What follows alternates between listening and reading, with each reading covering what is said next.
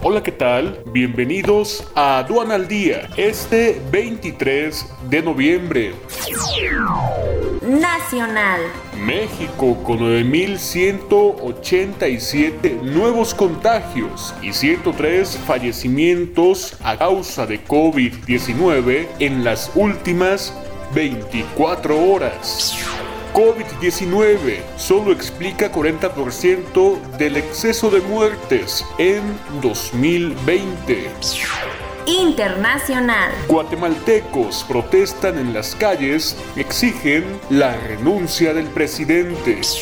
Alemania se prepara para extender confinamiento hasta 20 de diciembre.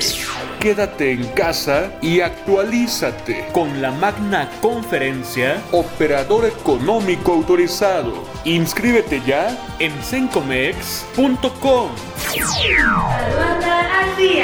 Este es un servicio noticioso de la revista Estrategia Aduanera. EA Radio, la radio aduanera.